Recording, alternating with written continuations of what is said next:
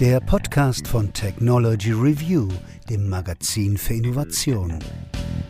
Für alle, die immer einen Schritt voraus sein wollen. Hallo und herzlich willkommen zum Podcast von Technology Review.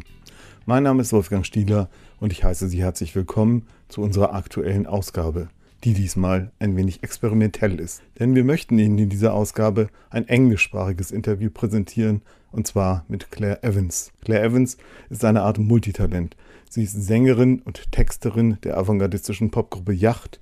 Sie schreibt Artikel und Bücher und ist Herausgeberin eines Sammelbandes von SF-Stories mit explizit diversem Ansatz. 2018 hat sie ein Buch publiziert, das heißt Broadband, The Untold Story of the Women Who Made the Internet, das die Geschichte von Computing und Netzwerken aus feministischer Sicht erzählt und das seit kurzem wieder viel neue Aufmerksamkeit erfährt.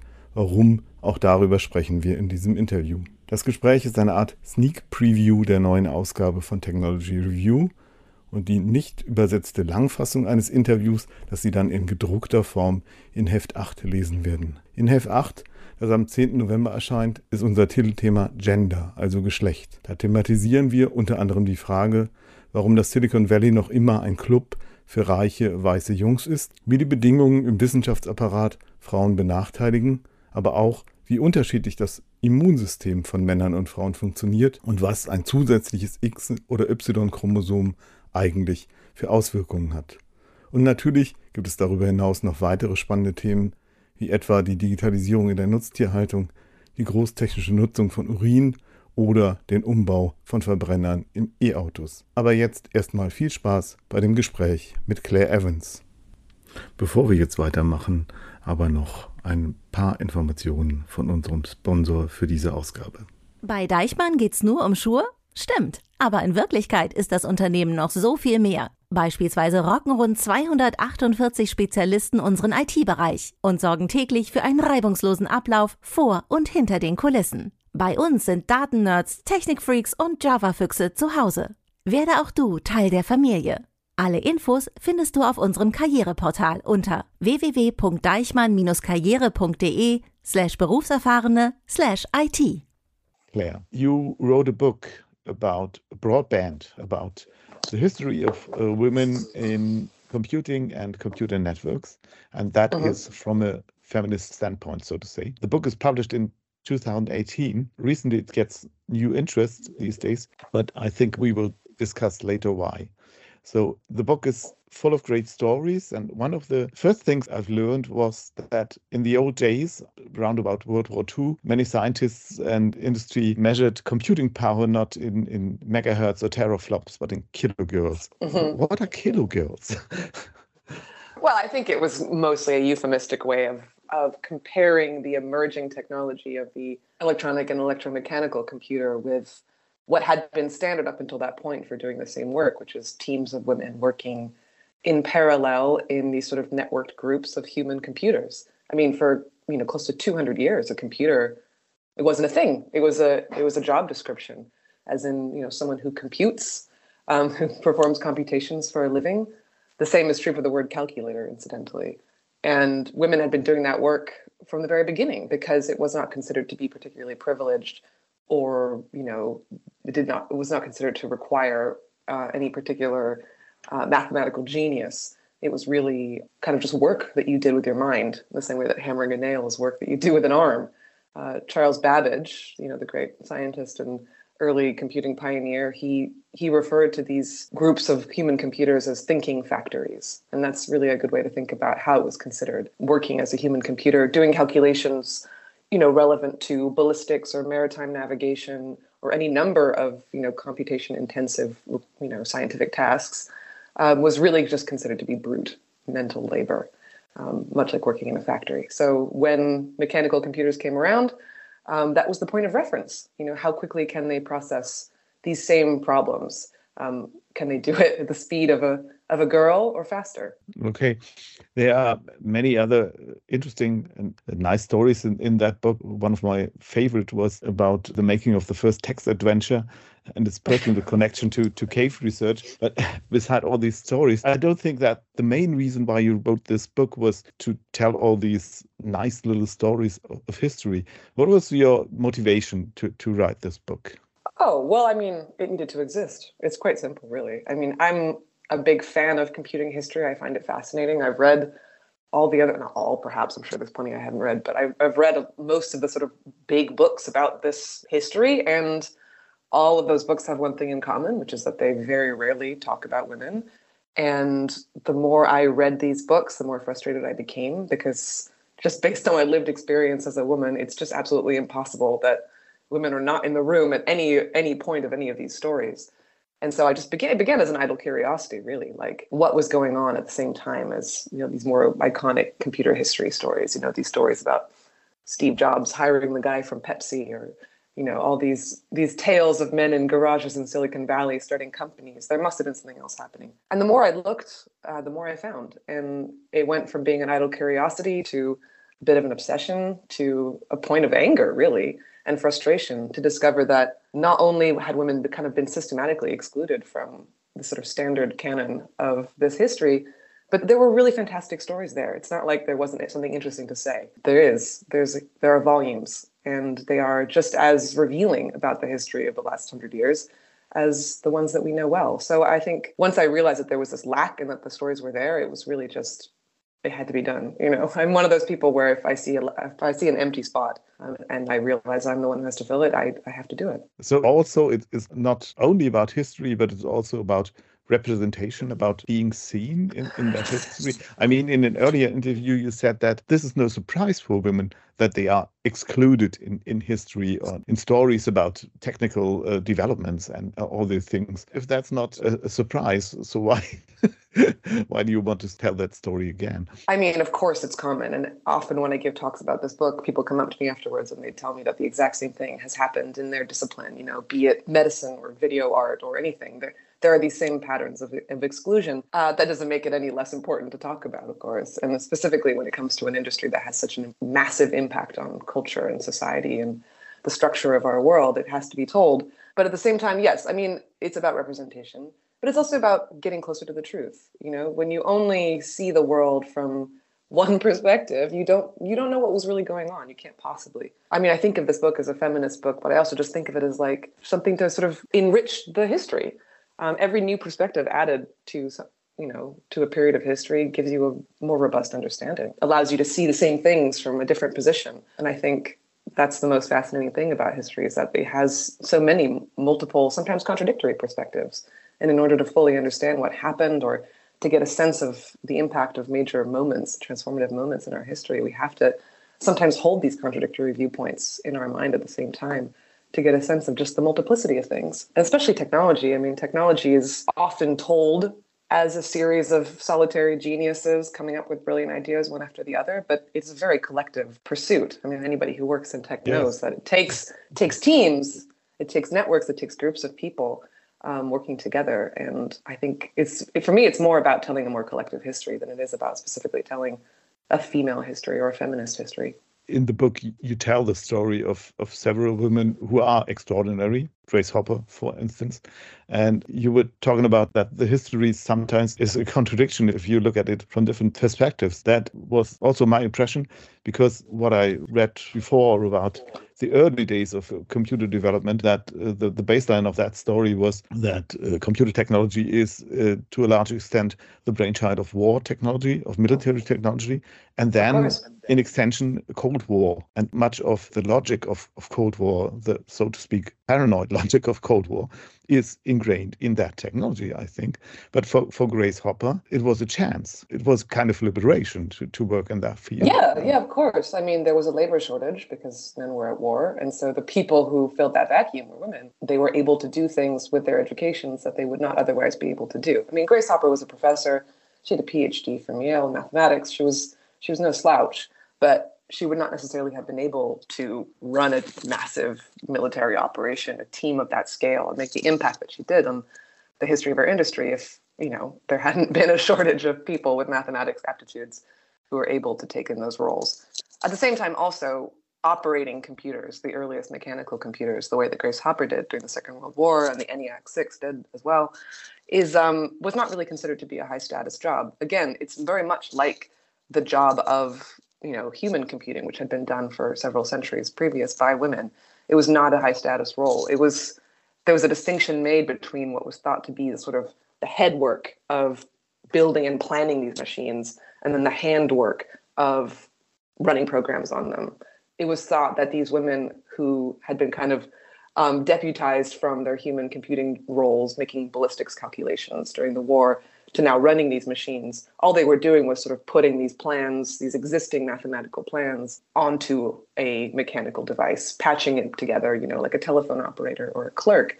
It was thought of as being clerical, sub professional. The fact that it was actually quite difficult and required a huge amount of ingenuity and creativity and sort of out of the box thinking to break these problems down into simpler components so that they could actually run on these fairly limited machines all of that required a, level of, of intellectual you know ingenuity that was not anticipated and which the women of course you know stepped into these roles and made lots of profound innovations but they weren't really perceived as being important jobs. Not really until after the war was programming seen as something with status, and that's of course when we start seeing uh, the sort of slow, the slow sort of the, the, the tide coming out with less and less women and more and more men. I can easily imagine that patching these things together, the different components, is not so easy uh, because I a few years ago I had the ability to, to visit a computer museum with analog computers and they are very much based on that idea that you have specialized modules that you patch together in order to solve a special problem.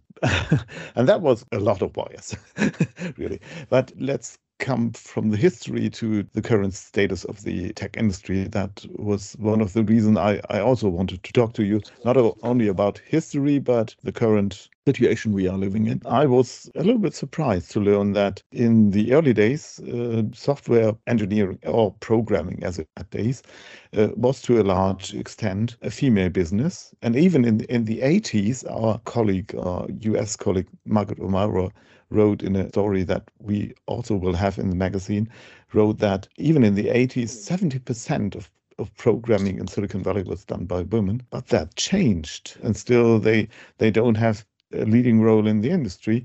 And why do you think is that so? Yeah, it's a complex question, and there's lots of interlocking complex factors and various factions in terms of you know what what we believe happened. I think it's this sort of process of this has been written about by several other historians. Nathan Ensmenger, primarily Janet Abbate, have written about this: the professionalization of this discipline. Because in the early days, and this is something I read about in my book as well, like women have a much easier time gaining purchase and finding a place in disciplines and fields where there is no established precedent or canon or institution or educational requirement, right? So in the early days of programming, computing was new, right? There were no manuals, there were no institutions, there were no professional associations. You became a programmer because you had a knack for it.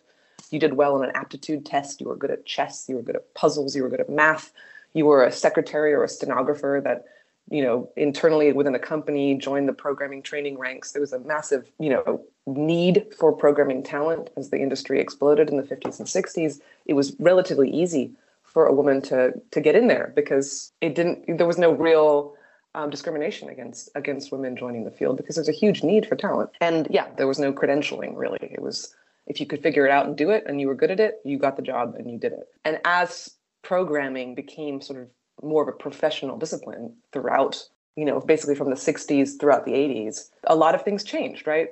There became a requirements certain educational requirements that made it more difficult for women to join the field because you know going back to school to get a graduate degree in computer science is not as easy for someone who maybe has a family at home or, or doesn't have their own bank account let alone you know access to the time and, and resources it takes to go back to school um, joining certain professional associations um, certain hiring practices. There's actually a really, really great um, argument made by the historian Nathan Ensmenger that certain aptitude tests that were given in the 60s and 70s sort of inherently were biased towards men because of the way that they were structured. Not intentionally, uh, but conveniently uh, made it more and more difficult for women to, to get a place. So it's a sort of slow transition that occurred with the professionalization of the field, which saw the field go from, you know, these low status coders to these slightly higher status programmers to all of a sudden software engineers, which is something that, you know, a term that emerged in the late 60s quite intentionally,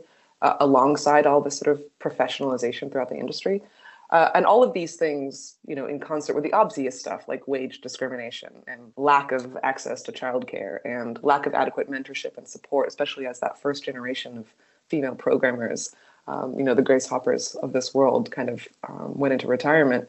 This transition happened with all these different factors in place and created a condition in which the industry became more male dominated. Even though there were a lot of women working in computing, you know, throughout the 60s and 70s, they were going from these more privileged positions, the positions that the first generation had held, where they were heading programming teams and, you know, really advancing the art.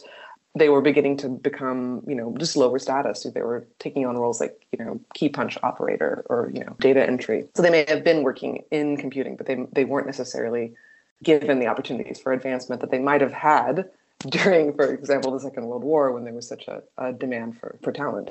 So you know, it's all these things working in concert create these conditions in which we have a much more male dominated atmosphere. There's a sort of conception that a programmer has to be somewhat antisocial, was sort of a socialized conception that began to emerge around the same time, which certainly didn't help women either.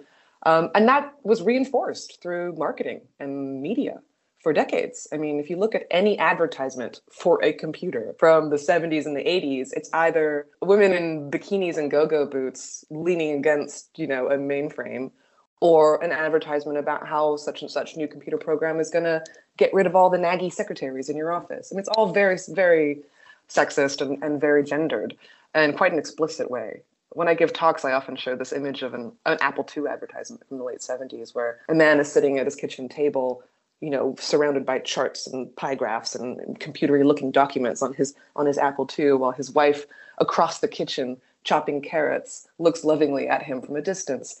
These images reinforce a certain conception of the industry as being like inherently male dominated.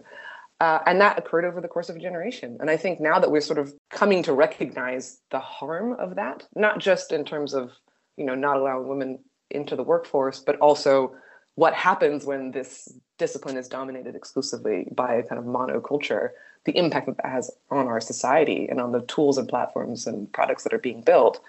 Now that we're kind of, as a culture, realizing and internalizing that truth and we're working towards dismantling it through you know early childhood stem education and so on and so forth um, it's going to take another generation to undo i think because these are really quite pervasive. And i mean that's why i'm interested in this history because i think showing how this happened or at least showing that things were different gives us something else to model our conception of the industry on um, and gives us you know some some grandmothers and great grandmothers that we can that we can try to aspire to emulate uh, and gives us a, a, different path through this history and, and makes us realize that the, that the situation that we're in currently with Silicon Valley, et cetera, is an anachronism. You know, it's a it's it's a historical fluke that came together because of the confluence of a lot of economic and commercial and social and cultural factors. Um, again, I don't think intentionally, but conveniently. And we gotta we gotta work to undo it and that's it is what it is in your opinion is that a problem of the of the culture in the industry? Or is it also ingrained in in the technology itself? I mean recently I, I wrote an article about the notion that ai has to be decolonized. There are people who are saying scholars who are saying that the concept of, of AI is deeply flawed. Even the concept of intelligence was invented as a measure to quantify the, so to speak, the, the dominance of the white male. To prove, scientifically prove that the white male is dominant over all other human beings. In order to do that, they invented intelligence tests. And they, they these intelligence tests it was some kind of self-fulfilling prophecy because yeah, they were built to to prove that, and they have proven that um, because the data were deeply biased. But in, in your book, you, you, you wrote that you have some references to, to that. I don't know. I, I think you quoted Sherry Turkle, who was saying that even the the language which describes computer science is a male dominant aggressive language, talking mm-hmm. about execution of programming killing of processes. And I read that and I thought, seriously? Is that the problem? I mean, there's not the problem. You know, I don't think there's one thing we can point at and say this is the problem. It's you asked earlier if I think that this is a something that's specific to the industry or big, baked into the. Th- I think it's a, it's it's much broader than that. It's so they're social problems. They're broader social problems that we have to address. And technology is, you know, garbage in, garbage out, right? I mean, that's what it is. It faithfully executes what we put into it. And if what we put into it is biased historically or flawed or based on, you know, sexist logic or full of problematic language or whatever, it's it's going to reflect that. And it's really I mean, I often think about, I don't know, this is okay, there's a lot to talk about here, but I, I think that there are no technological solutions to social problems. I think that's one of the absolute delusions of technology as an industry, or the sort of one of the most insidious, like, marketing tools that the technology industry uses to sell us things is this idea that the new will obliterate the old that you know a new protocol or a new technology or convention is going to come along and be this neutral you know open utopian playground. I mean that was a lot of the language about the early web was this idea that you know we would live as one in cyberspace with you know connecting mind to mind without any of the baggage of gender and race and ability and class. Um, we see that in the way people talk about virtual reality, the metaverse, the blockchain. It's always this notion that this this new paradigm, this new protocol, this new tool is going to wipe the slate clean. And it never does. It never has and it never will because we bring all of our stuff with us. We bring all of our baggage with us. We bring all of our cultural associations and, and our relationships with one another and our problems. I think it is true that technology can provide us with the opportunity for reflection, but we very rarely take it.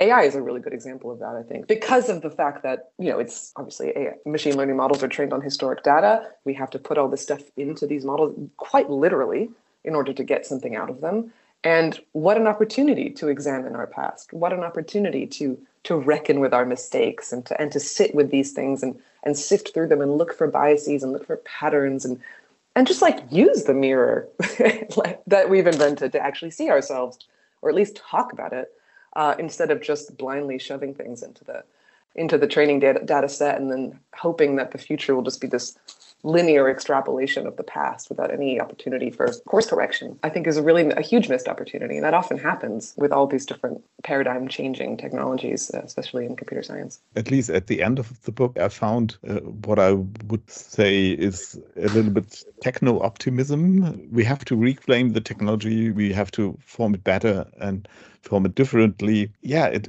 it sounds nice. It's a little bit like mm-hmm. the hacker philosophy in the early days take your hands on that thing, work with it, change it to your needs, not the needs of the industry. Give it back to the people, and that will change to the better. But sounds nice, but it didn't work. Yeah. So what you said uh, sounds to me that a little bit like a contradiction to to what you wrote at the end of the book. Well, that's fair. I think that I wanted to end the book on a positive note because I don't want this history to be like all dour, you know. And I think one of the my goals when I was writing the book. I finished the first draft of the book around the same time that sort of infamous James Damore memo was circulating in Google about how women can't be programmers. It was like the height of Gamergate. There was all this toxic, malevolent, you know, anti-female just darkness circulating in the conversation about women in tech. And I very explicitly did not want to be writing from a position of re- defense against those things. I didn't want to be trying to make a case for why women are, you know, good at can be good at coding or, you know, try to counter these arguments. I wanted to be writing from a place of like, here's all this amazing stuff that was always been here. You know, make of it what you will. I don't want to be in a position of conflict. I don't. I just want to leave it on a positive note. I mean, you can't blame me. I'm trying to inspire a generation of girls, hopefully. But I also think I was a bit more optimistic when I was writing the book because I was in these stories. You know, I was I was like spending all this time with all these incredible women, and both historically and you know who are still alive. I was the Rolodex was full of these fantastic role models, and I felt really you know buoyed by their power and the way they spoke about these things, I felt like the world could change if they knew more about what these women can do. And I think in a limited sense that is possible. You know, I do see lots of people trying to build alternatives or at least talking about alternatives. I think changing the course of the entire industry for the better without, you know, a massive social overhaul that affects the whole planet uh, or at least America, is probably never really going to happen in quite that sense. But at a smaller scale, we can make change and we can opt out and we can build our own things. It's not impossible. I just think that we have to stop thinking about tech as this thing which necessarily has to impact the lives of billions when we build things. You know, we have this obsession with scale. We cannot perceive things as being legitimate unless they have billions of users. But I think that that's misguided. I think we shouldn't necessarily be building things to have these to be operating at that level. I think we should be building small things, and I think anyone can do that. You know, that's not beyond the realm of optimism to imagine that small groups of people with specific intent can build tools for themselves. You see it happening all the time and throughout history and even now. It's just, you know, moving the ship that is Meta or Google, that's a bigger ask, of course. But maybe if enough of us divest from these things, you know, they might be more motivated. I won't blame you. I think I have a lot of sympathy for that idea. And actually, we have colleagues in our publishing house that publish the, the Make magazine, which is deeply rooted in that maker movement. And personally, I, I visited people in Greece who designed their own interconnected networks over the whole city. And that was basically not the internet, that was their own net. And that was fascinating to see. But the other way around, thinking about uh, history and history from a different viewpoint makes me always thinking about what if. And if we could solve the social problem, the political problem of male dominance in, in society, of a certain kind of society organization, patriarchy is the word, I think, yes. Uh, uh, if, we, if we could solve that problem in whatever way we can, would that inspire a different kind of technology if women had the opportunity and were not ruled out from the industry in certain ways and, and expelled? Yeah, do women think different in technology? technology in technological ways? Do they design systems differently? And if so, how can we expect from that? Well, I mean, I always try to avoid any kind of essentialist argument about you know how women think and how men think. I think that's reductive, and of course there are plenty of women who think one way or another way. I, of course, there's a sort of social conception of women as being you know more interested in connectivity and community, and and I do think that throughout the history there is. I mean, if you look for women, they're often on the user side of things. You know, they're doing things like community management, they're doing user interface design, they're doing hypertext. I mean, programming even in the early days um, you know, the, the invention of compilers and programming languages is a sort of human oriented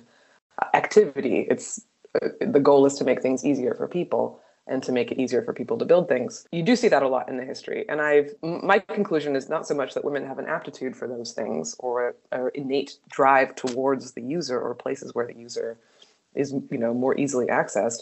I think that's just computer science has always marginalized people who are interested in users. It's like the less it's a it's a lower status area. You know, a user interface designer isn't seen as technical as someone who's on a you know hardcore programming track, and that's I think another sort of social conception that we have to dismantle. I think we need to redefine what it means to be technical, and we have to include the human very much as part of that because building good software requires understanding what people want, you know, what the deliverables are, and how to kind of parse all these messy real world problems and build a tool that actually solves those problems instead of creating new problems. And that requires an understanding of societies of people, or at least a, a, partnership with those who do care about those things. That is a partnership of equals and not one in which, you know, the user oriented person is tacked on at the end to fix patch mistakes. So I don't know. All that to say, I think throughout this history, there are many instances in which I have seen projects, ideas, you know, frameworks that were dreamt up by women that had they been given funding or, you know, just sunlight at the right time could have really radically changed the way that our world works. Hypertext is a great example of that. I mean, there was 10, almost 20 years of people doing really sophisticated and interesting development of hypertext platforms and systems that thought about the whole the holistic relationship of you know why ideas were connected to one another and what it means when you link from one thing to another thing. And they built systems in which something like a 404 error would be impossible because the links were the most important thing in the system. And if we had those systems as our primary you know information browsers today rather than the world wide web uh, maybe we would be we would think differently. Maybe we would relate to one another differently. Maybe we wouldn't have you know a, a web full of dead websites that you know every time you every time a website is goes away the anything that linked to it you know that metadata about what connected all these different ideas together is gone and that's a huge loss for our culture so i can only imagine that in the future similar things can happen We just have to be able to perceive them in the moment and not in the rear view. Mm. If we um, don't think so big, a little bit smaller, a little bit more pragmatic. I promise to, to come back to the nice German word um, Fachkräftemangel. I think that the recent interest in that uh, topic, women in tech, is because the industry is in urgent need of in tech, in computer science, in software, and hardware. And but um, I think one of the things we can learn from the history, uh, one of the things we can learn from your book is that there is a, a cycle that returns in, in history. That if women are needed as a reserve workforce, if they can step in, uh, they can do things, and if they mm-hmm. are not needed anymore, they are thrown out. And do you have any idea how to break that cycle? I mean, you, you said oh, you said when you wrote that book, you were more optimistic because you talked about a lot about these fascinating projects and with these fascinating people. And yeah, uh, now you're back in reality. I don't know. I don't know how to break the cycle. I think you're right, though. I mean, I do think that if you look at the history, there are always these points in which women have an opportunity to to join an industry that would otherwise be you know unwelcoming to them. And those opportunities come when men are at war or when the industry is exploding in such a way that there is you know a massive need for programming talent from anywhere. We are in a moment now where it seems like that should be the case as well. There is the, the industry continues to explode and yet somehow women are not really given the same opportunities as they were even in the 1960s. I don't I don't know how to solve that problem. I, I, certainly think that like the world has gotten more complex too. I mean, there are all these other mitigating factors too, things like COVID, you know, that change the nature of work in fundamental ways that we're still reckoning with and we're not really sure what the long-term impacts of will be. We're looking at the sort of intersection of so many different complex problems that it becomes more and more intractable and difficult to solve. I don't know the answer. I'm comfortable saying that I don't know the answer. I'm not going to pretend like I have it. But, I'm more interested in looking backwards. but that might be uh, a solution. That might be at least a, a possibility. Uh, at least in, in, in Germany, you can see there is a discussion about education of, of uh, software engineers and uh, the notion that not always studying that computer science is the best way to get software programmers, yeah. software designers out of that. And because of that, we have a, a recent surge of coding schools which require no formal piece of paper. Everyone can join. You have to uh, pass a test, and then you can, yeah, learn to be a coder. It's it's still very hard work, but, uh, but it's project oriented from the beginning. Yeah. It's uh, mostly self organized. And um, I think people coming out of this process will think differently than people who studied computer informatic computer science yeah that's interesting i mean in a way that's a return to the way things were in the 50s and 60s you know like that's how you got a job as a programmer back in those days. You would you would take an aptitude test and you would train on the job because there was no institutional academic, you know, infrastructure in place yet. But that also worked really well because people were yeah, coming from different walks of life, different they spoke different vocabularies, they had different skill sets, they had different understandings of the problem. Um, and then they were able to pick up the very specific skills required to solve those problems. And I think that's honestly a really great way to approach it. It makes much more sense. I think, I mean, Grace Hopper said this, year, you know, in the in the 50s, that in order to to build good software, you have to have a number of different vocabularies, not just the vocabulary of the programmer, not this this sort of arcane, you know, black magic of knowing how to how to code. There is also the larger understanding of what you're doing with that code and what impact it's going to have. And that is, yeah, I mean, the more people we have that have an understanding of how the world works, based, you know, because of different educational backgrounds, different class, race, gender, the more robust and powerful the tools we build are going to be. Simply just because, you know, it's a it's a broader pool of talent, and you know, people who are actually thinking about the consequences of their work are going to build tools differently. Okay, great. We could talk, I think, half an hour or an hour more. I would love to talk about gaming, but I oh. think uh, basically that were my essential questions. Uh, my my usual last question is: Did I miss anything? Something that you feel is is very uh, important? Oh well, I mean, I'll say two things. One, I think for me, like like I don't think that the antithesis to a great male history of the world is a great female history of the world either. I think the truth exists in between. And is also cognizant of yeah the, the sort of collective we talked about this earlier but the the collective effort of the enterprise and has respect for the kind of collective effort of the enterprise and we can only really move forward if we're working together so i know that's kind of a platitude but i think it's really true. And the other thing is that i don't know i mean if there's one thing that writing this book taught me it's that software is human you know it's so human. And all these things that we take for granted as being you know fundamental and essential to the way things work were just ideas that someone came up with at some point based on the very specific conditions of their time and the very specific you know needs and requirements of their projects. And they weren't necessarily meant to be set in stone for all time. These things can be in flux and we can make new decisions. Perhaps that's optimistic but um, we always do have the power to to build new things and change things and those things can be can will feel irrevocable to our children and our children's children um, but things are always in flux and um, things are always extremely human and that's a good thing. I think that are good closing words. so okay, I, I, I'd love to thank you. It was great talking to you. Das war's. Das war die aktuelle Ausgabe des Podcasts von Technology Review. Wenn es Ihnen gefallen hat, hören Sie da rein. Wenn nicht, geben Sie uns Feedback, schreiben Sie uns oder rufen Sie uns an. Hier noch ein paar Informationen von unserem Sponsor. Bei Deichmann geht's nur um Schuhe? Stimmt. Aber in Wirklichkeit ist das Unternehmen noch so viel mehr. Beispielsweise rocken rund 248 Spezialisten unseren IT-Bereich und sorgen täglich für einen reibungslosen Ablauf vor und hinter den Kulissen. Bei uns sind Datennerds, Technikfreaks und Java-Füchse zu Hause. Werde auch du Teil der Familie. Alle Infos findest du auf unserem Karriereportal unter www.deichmann-karriere.de slash berufserfahrene slash IT.